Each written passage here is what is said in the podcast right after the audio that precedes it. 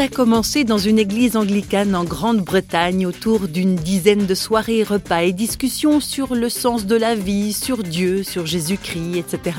C'est ainsi que les parcours alpha ont vu le jour. Et depuis, plus de 13 millions de personnes ont suivi ces parcours alpha dans plus de 160 pays du monde. Un phénomène impressionnant au regard de cette façon toute simple de présenter la foi chrétienne. Réflexion faite, si les parcours alpha rencontrent partout un tel succès, c'est également parce qu'ils correspondent aux attentes de beaucoup de personnes d'aujourd'hui, la convivialité, l'accueil et l'échange. Et pour Marc Deleritz, président de Alpha France et auteur du livre Devine qui vient dîner ce soir, ce n'est pas pour rien que tout se passe autour d'un repas. Alors, l'importance du repas, pour moi, elle est à plusieurs niveaux. D'abord, parce que je pense que ça montre avec force que le christianisme, c'est d'abord, avant tout, une histoire d'amitié.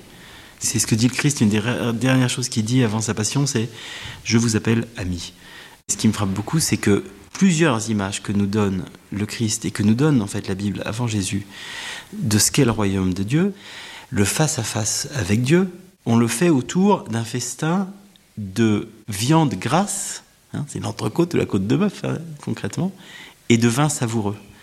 Ça, c'est l'image que nous donne l'Ancien Testament de la vision euh, face à face avec Dieu. Et Jésus, quand il euh, plus tard donne le royaume de Dieu, montre que c'est un banquet et que c'est un banquet où tout le monde est invité. Et où, en général, les puissants, les riches, ceux qui sont sûrs de soi, les très intelligents, déclinent l'invitation. Et puis alors, il va chercher les pauvres types, euh, les pauvres, les malades et les pêcheurs.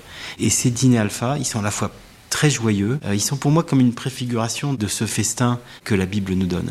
Le fait que l'amitié avec Dieu soit découverte autour d'un repas, euh, parce que c'est pas un hasard si le cadeau suprême du Christ, qui est euh, le don de sa vie, le don de son corps et de son sang, soit fait pendant un repas. Et donc, quand les sensibilités d'aujourd'hui découvrent Dieu autour d'un repas, ça peut être des tagliatelles euh, ou ça peut être des saucisses au miel si on est en Angleterre, mais découvrent autour d'un repas ce secret en fait de la relation amicale avec Dieu, et ben le jour où on leur dit, ben voilà, voilà ce qui se passe au culte ou ce qui se passe à la messe, pour eux c'est évident.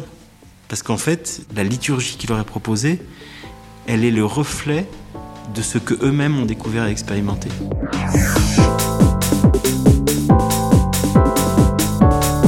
Bonne ambiance, des repas, de l'amitié, on pourrait penser qu'au travers des parcours alpha, les églises ont trouvé un moyen astucieux pour faire du prosélytisme. Mais Marc de Léritz apporte une précision d'importance. Dans le mot prosélytisme, il y a, il y a cette euh, notion d'une forme de manipulation ou d'atteinte à la liberté. Pour moi, c'est extrêmement important, et c'est la demande du Christ lui-même, qui est une liberté complète. Euh, Jésus ne nous oblige jamais, Dieu ne nous oblige jamais.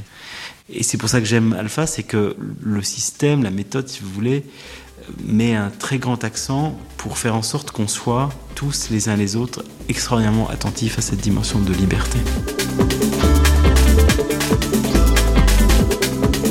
Et oui, dans le respect de la liberté de chacun, il y a quelque chose de Dieu à découvrir autour des discussions et d'un bon repas convivial. Alors il ne reste qu'à passer à table.